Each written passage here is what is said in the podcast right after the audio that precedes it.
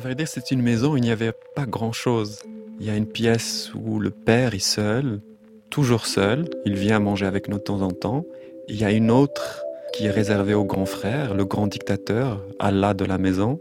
Et puis il y a l'autre, la dernière, où euh, il y a le souk permanent, où il y a le hammam permanent, où il y a la vie intense, belle, tragique, où il y a les six sœurs, Fatima, Rachida, Latifa, Najet, Rabia, ma mère Mbarka, mon petit frère Mustafa et moi, Abdallah.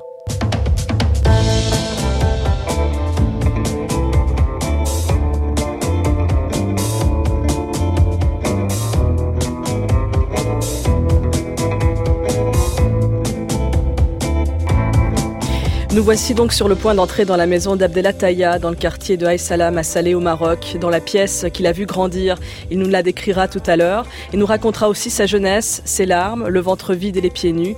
Il deviendra écrivain, il deviendra cinéaste. Il sera l'un des premiers Marocains à révéler publiquement son homosexualité dans un pays où être gay est considéré comme un crime. Comment Abdelataya a-t-il vécu son adolescence, seul au milieu des autres? Bienvenue à tous.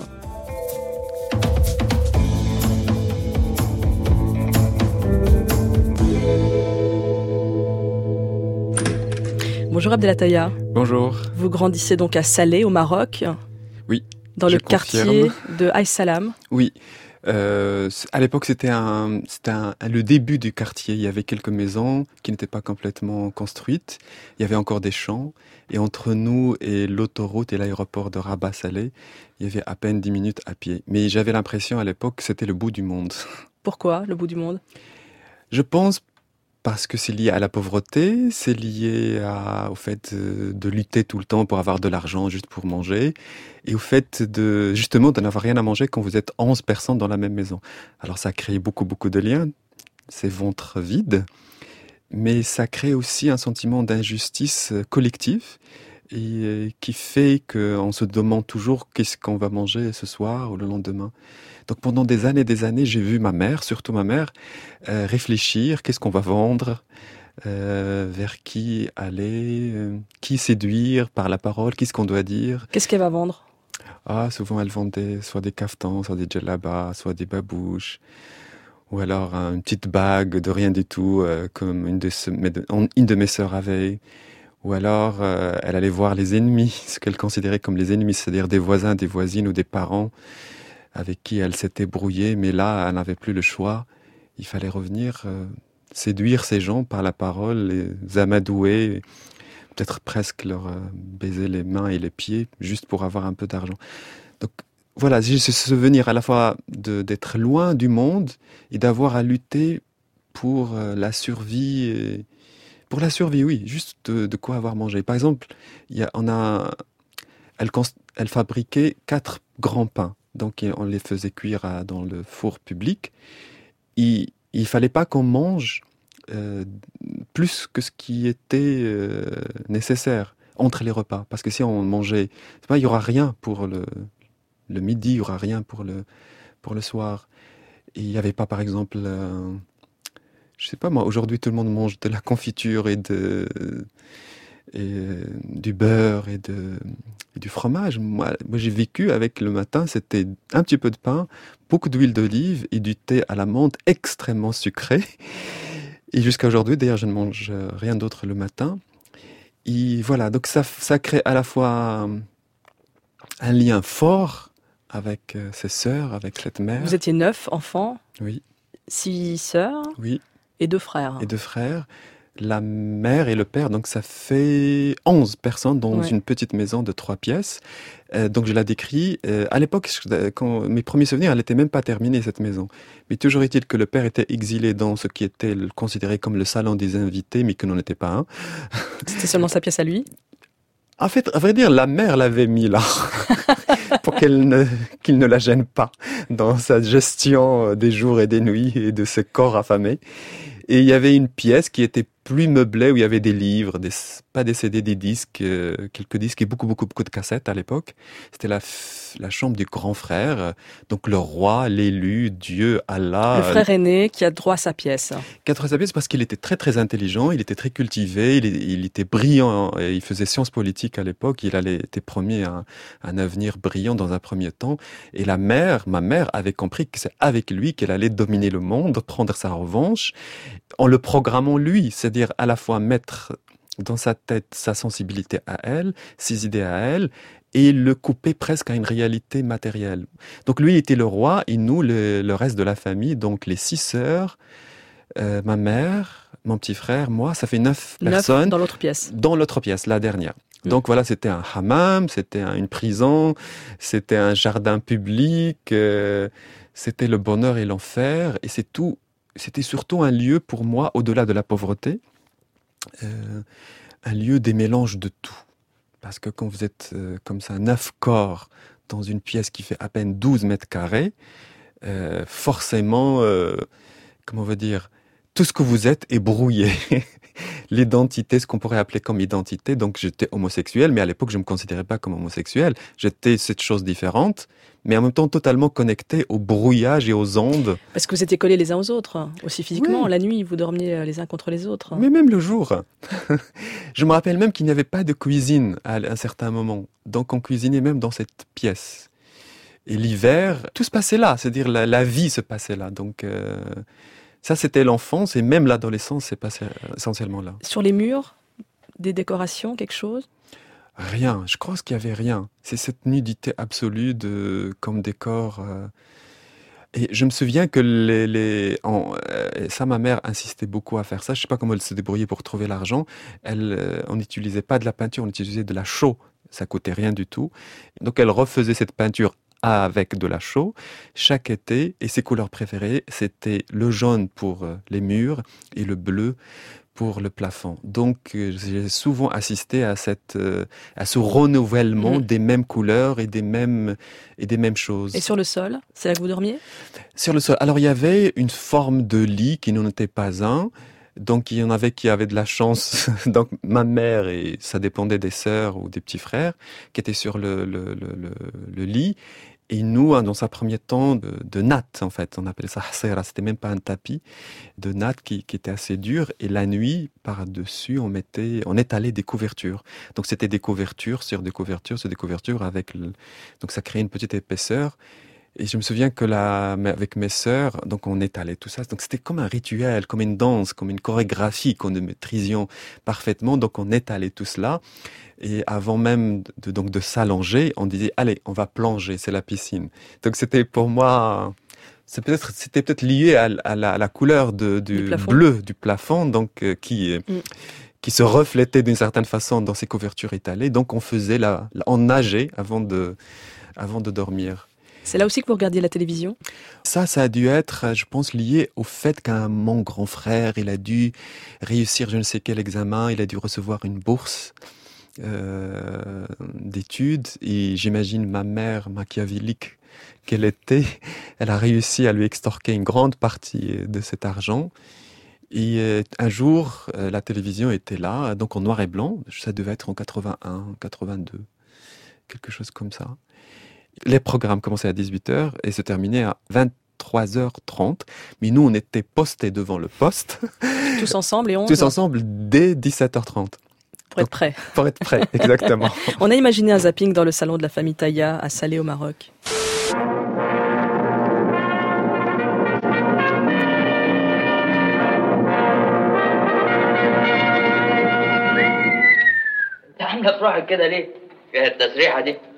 إيه وحشة؟ مش وحشة بالعكس. ده انت بقيتي دلوقتي زي طنطك صفية بالظبط. بقى أنا حلوة زي نادية كده مش معقول. دي نادية زي القمر. اتفضلي. اقعدي هناك يا نادية عشان تبقي في وشي. يا حبيبي يا حبيبي إيه أجمل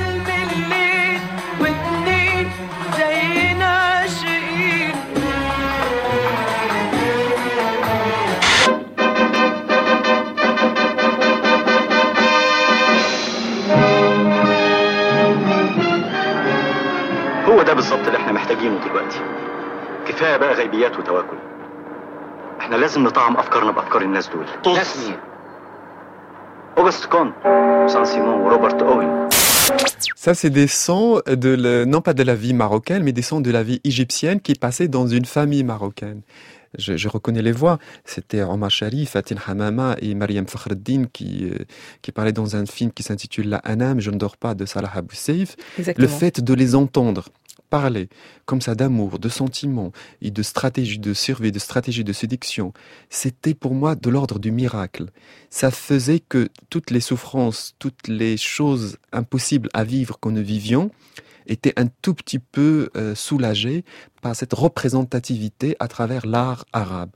Je sais pas comment dire, ça m'a aidé Ouais. à, je sais pas comment dire, à, à- à aimer le monde dans lequel je vivais. Parce qu'il y a aussi quelque chose, là, en- là encore quelque chose que je trouve injuste quand on parle du monde du pauvre. Non seulement on en parle d'une manière cliché, mais on en parle toujours comme si ce qu'ils ont vécu était forcément que triste, que dans la souffrance et que dans la tragédie. Et donc du coup, eux, ils n'ont qu'une seule idée, c'est de fuir ce monde. Et une fois qu'ils l'ont fui, ils lui tournent le dos. Moi, c'est tout l'inverse. Et je pense que tout ce que j'ai écrit le démontre euh, largement. J'estime que ma mère était Simone de Beauvoir, que mon père était un poète romantique du 19e siècle euh, abattu par terre, que mon grand frère était un, je sais pas moi, un Alexandre le Grand préparé par sa mère, justement. Et euh, voilà, donc l'équivalent de tout cela, sans que j'ai à déjà à l'époque la connaissance de cette culture, ce qui se passait dans ce terrain, dans ce territoire, était extrêmement intense, extrêmement beau, extrêmement riche, extrêmement violent, évidemment. Et même si j'ai découvert que j'étais homosexuel, je n'ai pas cessé d'aimer ces gens. Je n'ai pas cessé d'aimer ma mère. Je n'ai pas cessé d'aimer mes sœurs. Je les trouvais extraordinaires. Je les trouvais belles. Je les trouvais comme les actrices égyptiennes, qu'elles étaient inspirantes. Je ne les trouvais pas pauvres. Et la musique, Abdelazaya Il y a Fela Kuti, que votre grand frère, le fameux grand frère, Le fameux. On en a tous un, caché quelque part.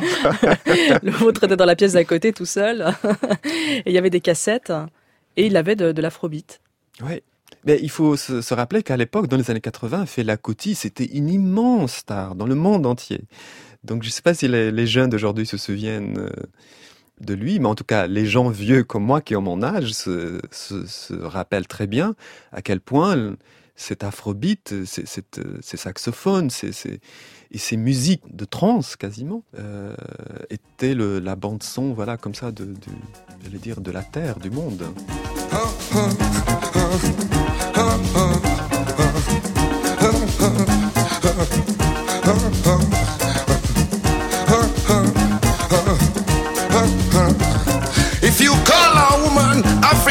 woman, no go gree. She go say, she go say, I be lady yo.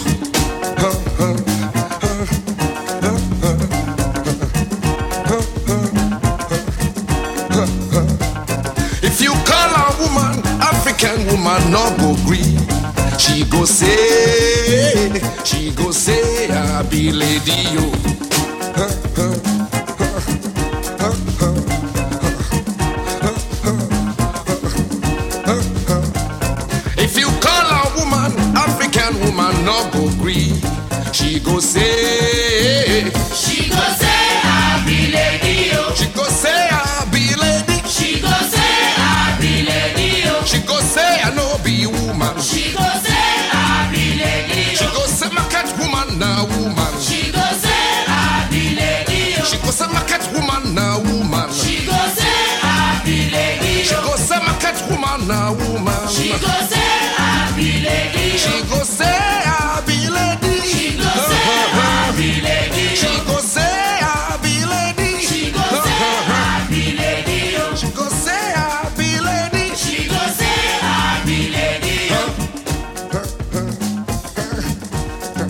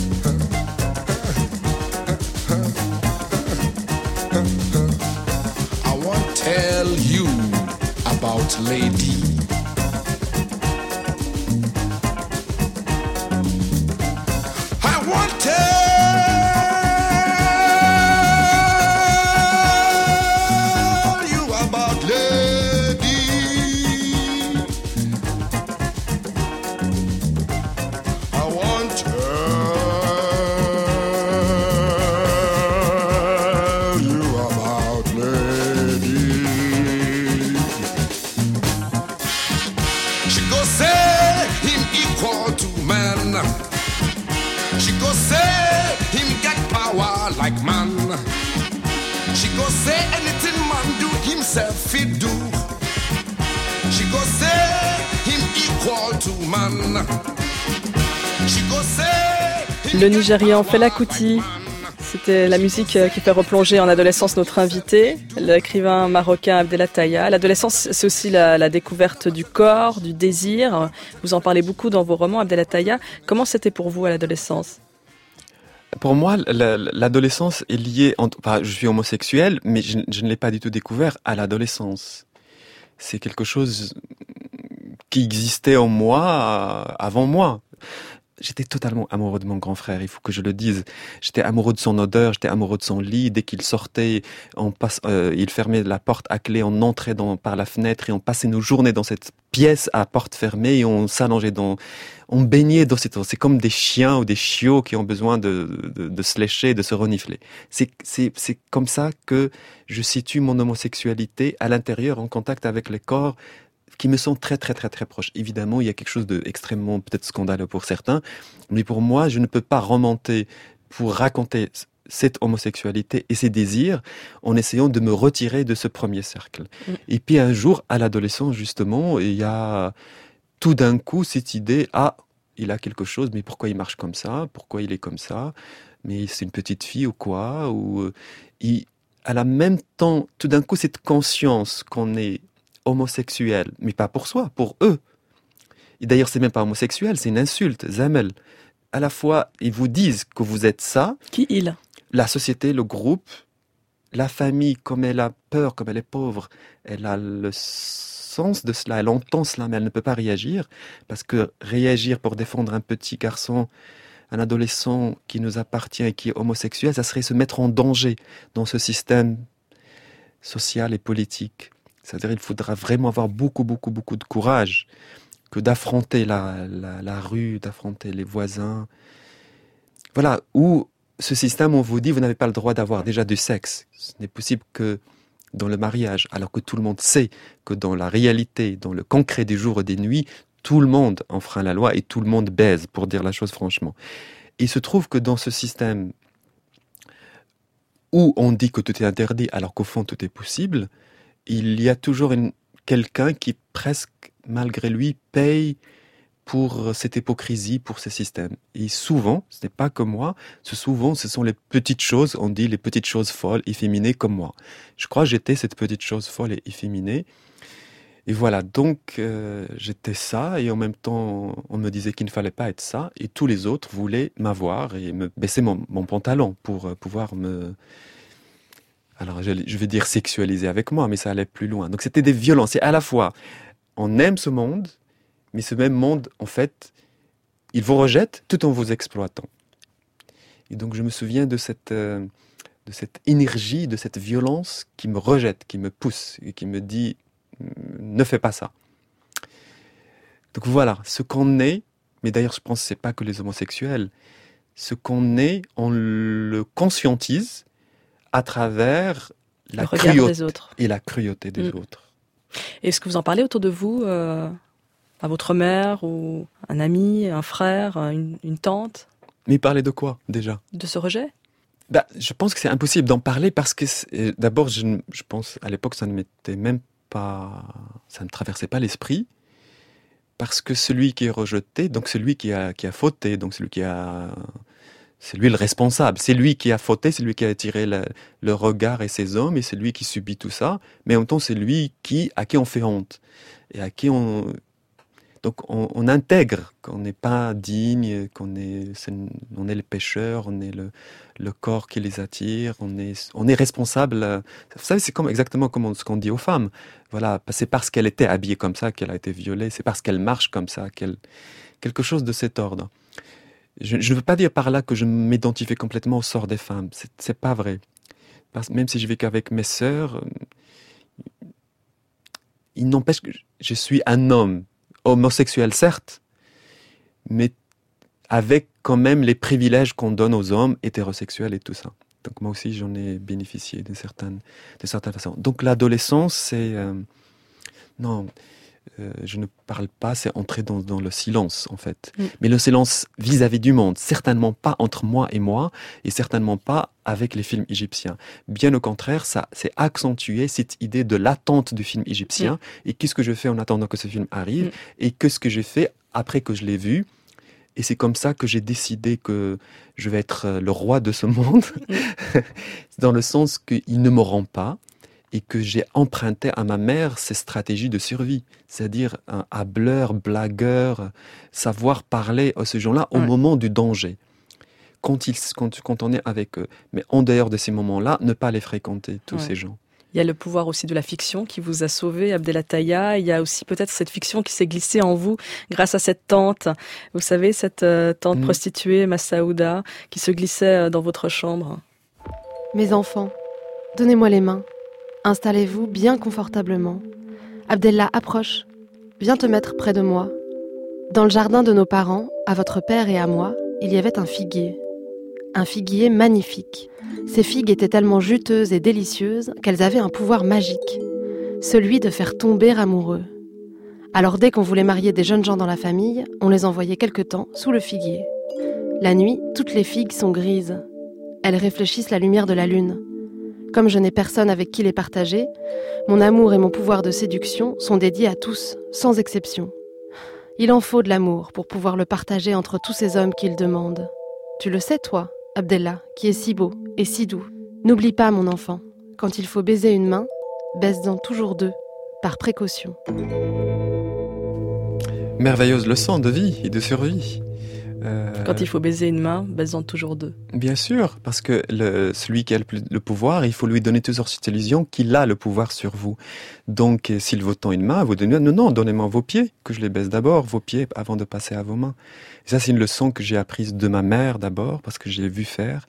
Et Dieu sait que ce n'était pas facile pour elle. De, euh, elle m'a pas protégé moi en tant qu'homosexuel, mais elle avait 11 personnes à protéger, donc je lui, je lui en voulais, je lui en voulais à un moment donné, mais je lui en veux plus aujourd'hui.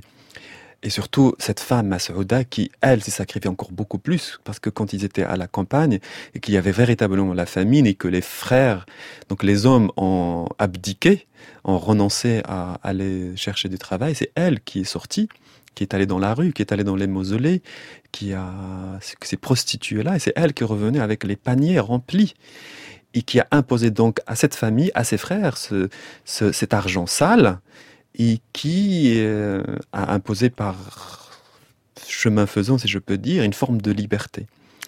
Cette femme avait un don extraordinaire qui aujourd'hui me manque terriblement parce que je ne connais plus personne autour de moi aujourd'hui, des gens capables d'avoir ce talent-là. C'est le talent du récit oral, ce talent euh, d'être comme ça dans le temps, d'un temps, je sais pas moi, le temps de l'après-midi ou le temps, vous savez, après avoir dîné, qu'il faut dormir, mais il y a, il y a un temps comme ça à remplir par quelque chose. Il faut bien que quelqu'un le prenne en charge, ce temps. Elle, elle le prenait en charge, ce temps, par le récit, par, le, par une voix euh, qui vient de très très très loin pour nous raconter quelque chose. Mais pas pour raconter seulement des contes orientaux ou bien des choses folkloriques, comme on pourrait imaginer ça, sur le monde arabe et le monde... Euh, marocain, mais ce qu'elle racontait, c'est ça qui me, me fascinait tout le temps, c'est presque elle revenait sur des choses que nous connaissions et elle, elle nous les racontait de nouveau, par d'autres détails, par d'autres points de vue, et nous, on était scotchés, euh, fascinés, et euh, je pense que je suis, sincèrement, si je suis devenu écrivain, c'est parce qu'il y a eu cette femme qui de temps en temps venait à la maison, elle était très vieille quand je l'ai connue, moi, et la nuit, elle parlait. Donc on s'endormait avec sa voix. Et le matin, elle se réveillait, elle se rapprochait. Par exemple, elle prenait ma main, ou bien elle se rapprochait très très très très près de mon visage, et elle disait Laissez-moi vous regarder et vous toucher, et, prendre ce que je n'ai plus. Elle avait comme ça cette audace de faire des gestes qui fait un truc grandiloquent, alors que c'est justement juste. J'espère que j'ai bien hérité de cela. Abdelataya, vous situez votre adolescence entre 85 et 87. En France, François Mitterrand est président de la République. C'est le début de la Game Boy. On retrouve l'épave du Titanic. Un Français sur dix est au chômage. Et lorsque nous allumions la radio dans le salon, nous entendions ceci. Quatre heures seulement après l'annonce officielle de la mort du numéro un soviétique Konstantin Tchernenko, le nom de son successeur a été annoncé Mikhail Gorbatchev a été élu secrétaire général du Parti communiste d'Union soviétique. La visite officielle du roi Hassan II s'est achevée ce soir après une rencontre du souverain accompagné par le président Mitterrand avec la communauté marocaine vivant en France. Pour Thierry Sabine, Daniel Balavoine, pour la journaliste Nathalie Audan et pour les deux techniciens de l'hélicoptère où ils avaient pris place, l'aventure du Paris-Dakar s'est terminée par un drame hier soir. Tous les cinq sont morts, leur appareil s'est écrasé sur une dune. Je suis un, passionné aussi par l'histoire de la Deuxième Guerre mondiale. Je me pose un certain nombre de questions et euh, je ne dis pas que les chambres à gaz n'ont pas existé. Euh, je n'ai pas pu moi-même en voir, je n'ai pas étudié spécialement la question, mais je crois que c'est un point de détail de l'histoire de la Deuxième Guerre mondiale. Un grave problème est survenu dans un des réacteurs de la centrale électrique nucléaire de Tchernobyl en Ukraine, tout près de Kiev. Il y a des blessés. Combien Les autorités soviétiques ne l'ont pas précisé.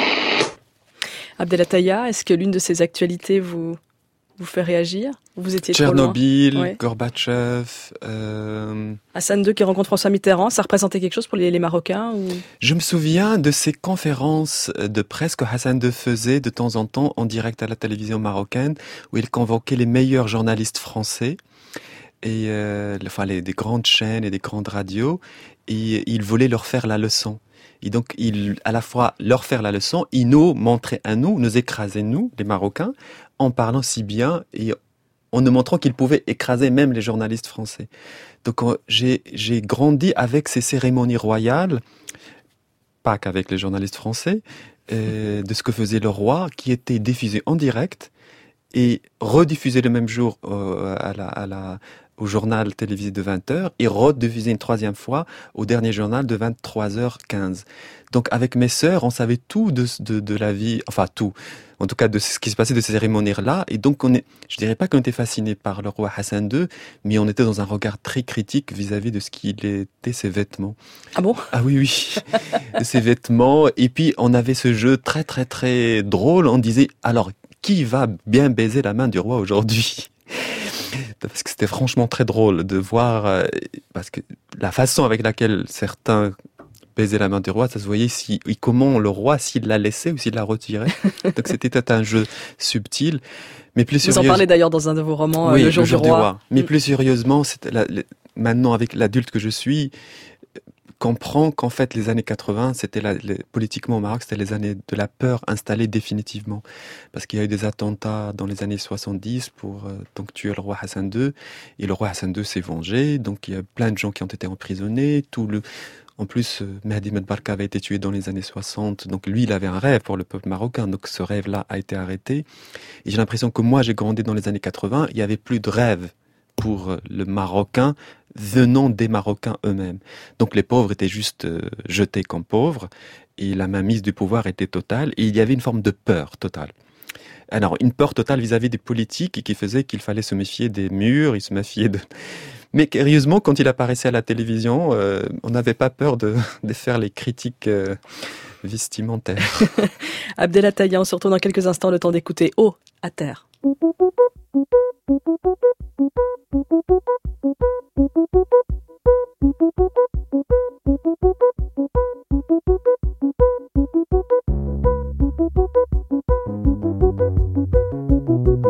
première question, c'est qu'est-ce que je fous là?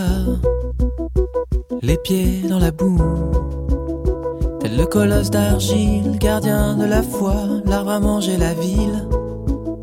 Il n'en reste que des ruines. Mais si tu patientes, tu prendrais racine. L'arbre dans la ville, il est plus solide que le building qui lui fait face. Je t'offre ma place, puis je m'efface.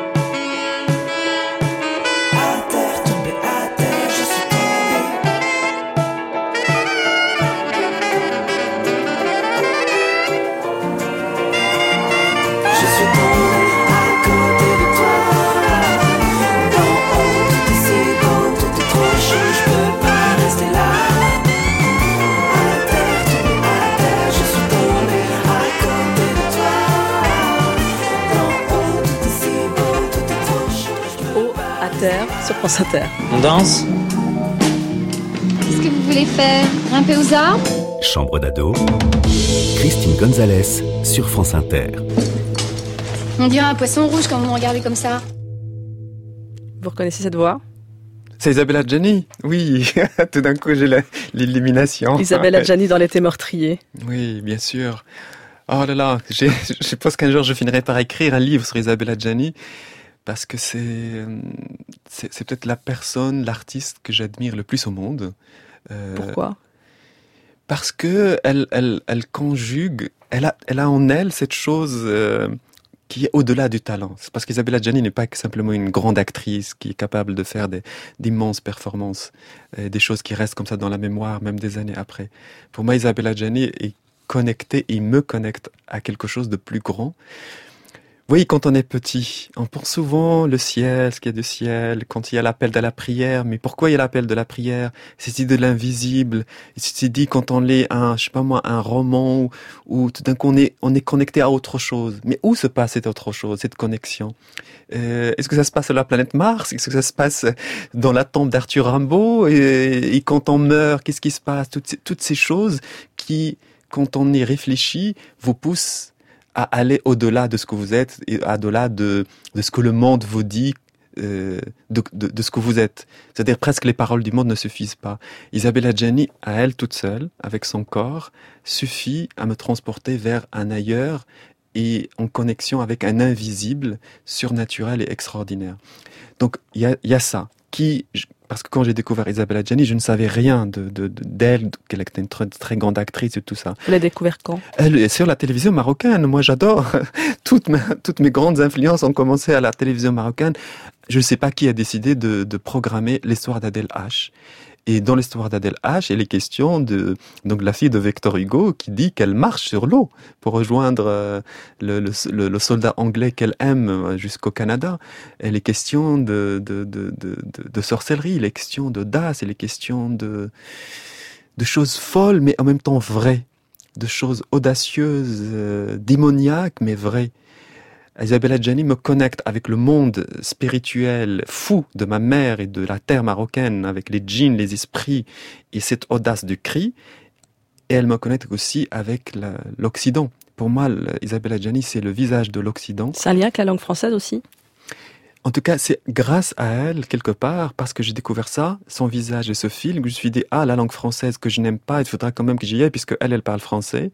Et c'est comme ça que je me suis renseigné, que j'ai découvert qu'il y avait l'IDEC, cette fameuse école de cinéma à Paris, qui s'appelle maintenant la FEMIS, et que j'ai écrit à cette école et qui m'ont répondu. C'est comme ça que j'ai fait, que j'ai décidé d'étudier la littérature française à Rabat. Et c'est ce qui a fait de moi plus tard un, un écrivain. Parce que dans cette école de cinéma, ils exigeaient que, que vous ayez un DUG, c'est ça? C'est pour Mm. ça que vous êtes euh, inscrit à la faculté de lettres de, de Rabat, là où une employée de, de la fac euh, vous fera comprendre que bah, c'est pas vraiment pour vous les, les études, et pourtant vous les ferez, vous les ferez brillamment. Alors ça, ce sera pour plus tard, mais, mais avant que, que, que vous, on vous l'exprime clairement, est-ce que durant l'adolescence, euh, c'est un, un sentiment connu, le c'est pas pour moi? Le, le français ou le cinéma? Le c'est pas pour moi Ah, euh, plein, plein, plein de choses. C'est pas pour moi, ça c'est... euh, Bon, déjà, c'est pas pour moi, par exemple, je me souviens quand j'étais petit, je m'habillais avec les vêtements de mes sœurs. Et que même mes sœurs, elles-mêmes, elles m'habillaient avec leurs vêtements, et que de temps en temps, on faisait comme ça une, une forme de, de communion qui faisait qu'on quittait la terre. et après, on revenait. C'est-à-dire, on était dans l'idée même de, de transgenre. Euh, On était dans le transgenre, on était, et ça c'est pour moi très très important. Le mélange des corps, le mélange des sons, le mélange des, des, des, des odeurs et de l'air. C'est c'est très très très important pour moi. Je ne peux pas être homosexuel qu'avec les homosexuels. Ça m'intéresse pas. Je suis homosexuel avec le monde. Je suis pas dans le ghetto qu'on veut bien me donner même ici à Paris pour me dire ah je n'ai aucun problème avec l'homosexualité. Donc ce n'est pas pour moi. euh, le français, c'est la terre entière au Maroc disait ça. Parce que le- les Français sont partis du Maroc, les riches Marocains ont pris cette, cette langue française, donc une langue coloniale, hein, et on en fait une langue chic. Et je me suis toujours demandé plus tard, mais comment on passe d'une langue coloniale à une langue chic au Maroc? Et donc en vidant presque l'espace et l'histoire de ce qui s'est passé pendant la colonisation. Mm. Mais toujours est-il que j'ai compris quand même que dans cette langue française telle qu'elle était utilisée au Maroc par les riches marocains, il y avait une forme de pouvoir. Et machiavélique et très très très malin que je suis grâce à ma mère, je me suis dit, il faut aller vers ces gens qui parlent français et leur prendre ce pouvoir. L'apprendre, apprendre le français, c'était aussi pour flouter les frontières sociales? Dans un premier temps, juste parce que j'ai compris qu'il fallait aller à Paris étudier le cinéma, c'était ça le rêve. Et qu'il fallait bien prendre le pouvoir quelque part. Les rêves, d'accord, mais les rêves sont aussi des rêves d'un pauvre. Donc il reste des rêves pauvres. Il suffit pas d'être seulement honnête ou seulement avec les bons sentiments pour y arriver.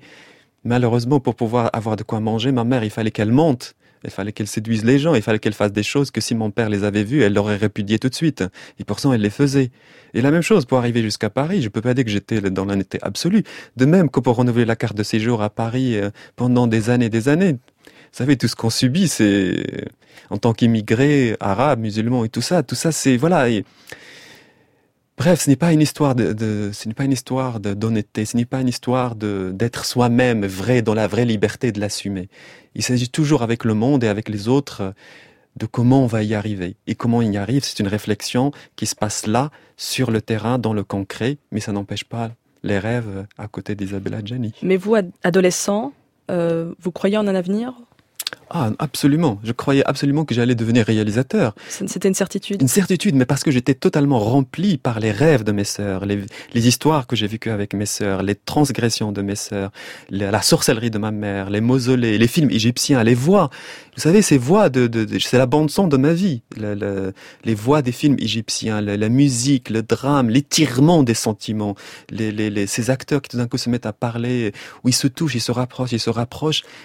Et en fait, ils se frôlent, ils vont s'embrasser, ils vont peut-être faire l'amour, mais finalement, ils ne le font pas. C'est mieux que qu'ils ne le fassent pas. C'est, c'est ce rapprochement vers le corps et vers le sentiment et dire quelques mots. Et ces mots, c'était en arabe. Donc, je suis complètement programmé euh, par le cinéma égyptien pour arriver au monde. Donc, même s'il disait ce n'est pas pour moi, même s'il y avait le rejet de l'homosexualité, même s'il y avait la violence des parents et du quartier et du Maroc, ça ne m'a pas fait douter. J'étais devenu, je suis devenu de plus en plus malin, plus que malin. Parce que vous y êtes arrivé déjà. Eh ben oui, je suis publié aux Vous êtes éditions du Seuil, c'est pas Exactement. rien. Et vous avez fait un film. Restez avec nous, on écoute Jeanne Haddad et on se retrouve juste après.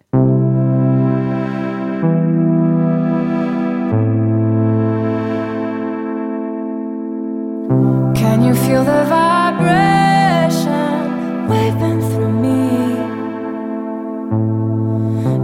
the kind of sense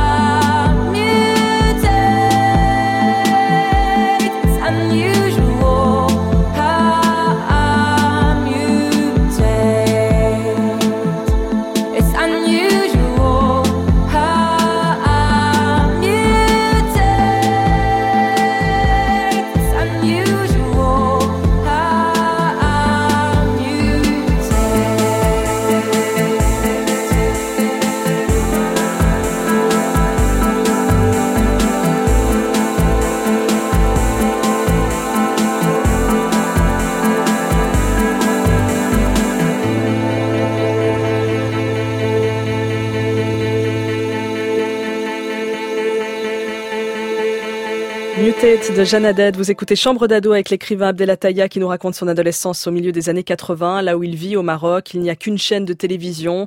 On enviait les, gens de Tanger qui pouvaient capter la télé espagnole. En France, euh, par contre, les jeunes zappent d'une chaîne à l'autre. M6 s'est lancé, des clips toute la journée, la musique partout et la danse qui va avec. Il ne saute pas, mais il reste les pieds bien sur terre. Mais alors, croyez-moi, il les bouge beaucoup. Je veux parler de la breakdance, cette nouvelle danse qui fait fureur auprès des jeunes générations, avec le smurf, je crois aussi. Regardez ces, ces voltiges et ces toupies.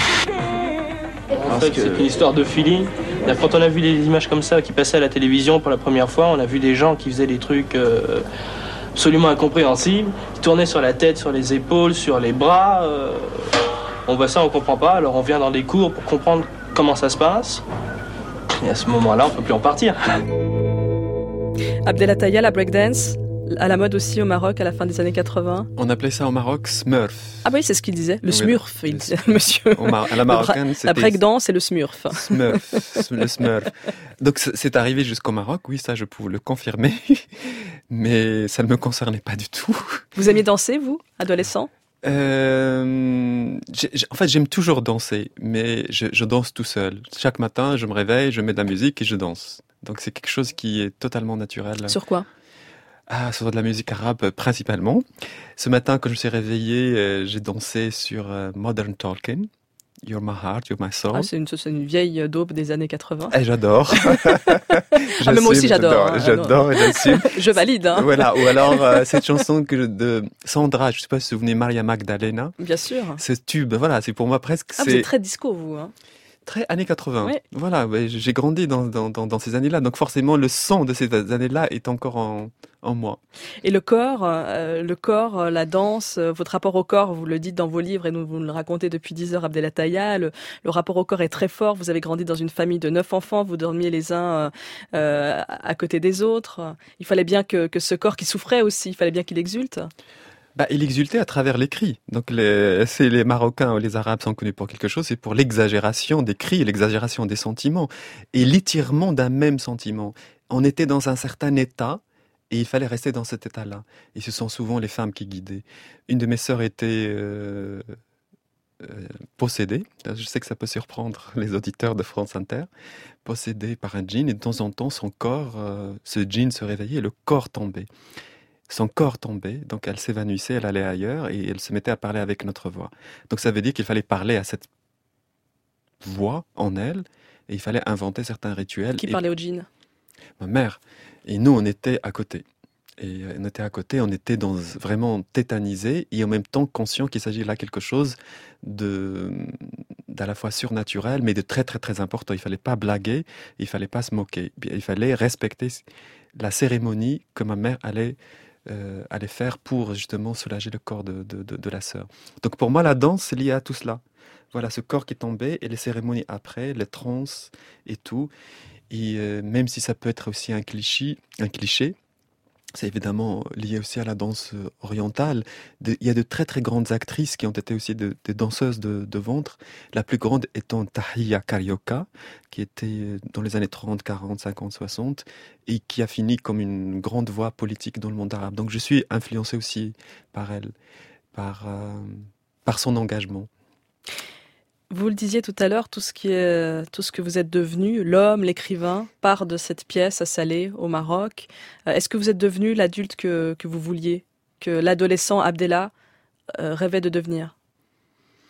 Euh, bon, je, je n'ai jamais rêvé d'écriture, donc, mais je suis devenu écrivain.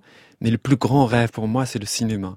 Donc le fait d'avoir réussi à réaliser déjà un premier film, et Dieu sait que ça n'a pas été du tout facile, le cinéma est quelque chose d'extrêmement difficile. C'est l'armée du salut que vous avez adapté à l'écran. Oui, en 2014.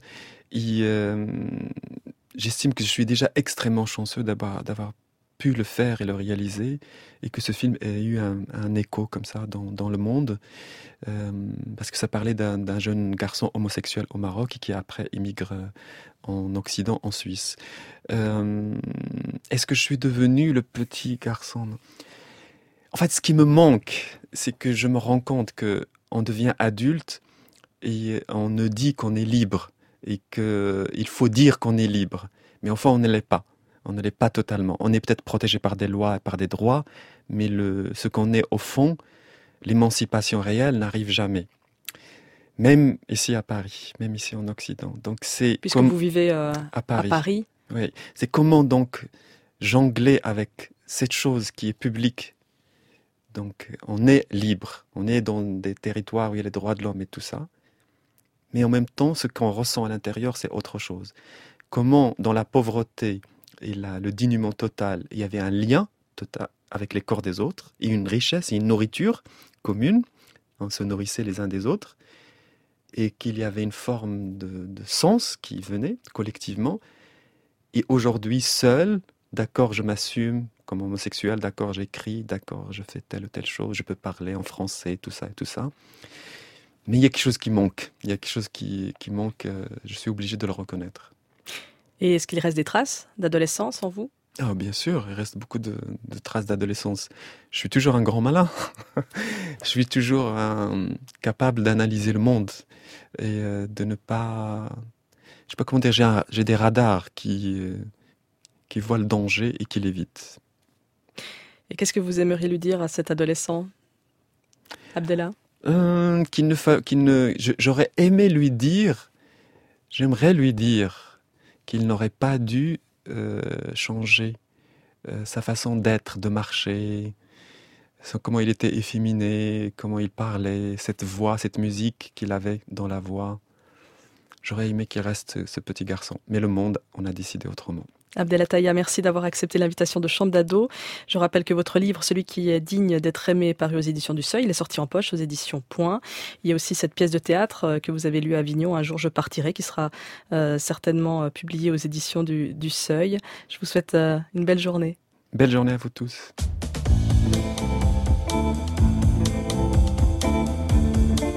Et merci à l'équipe de Chambre d'ado, Sarah Masson, attachée de production, qui incarnait la tante d'Abdelataya aussi sous le figuier, Alicia Bulot, réalisatrice, Thierry Dupin à la programmation musicale, Stéphanie Place de l'INA, Pierre Caceres, stagiaire, et Raphaël Rousseau à la technique. On se retrouve dimanche prochain, 10h, en compagnie de l'auteur Annie Arnaud.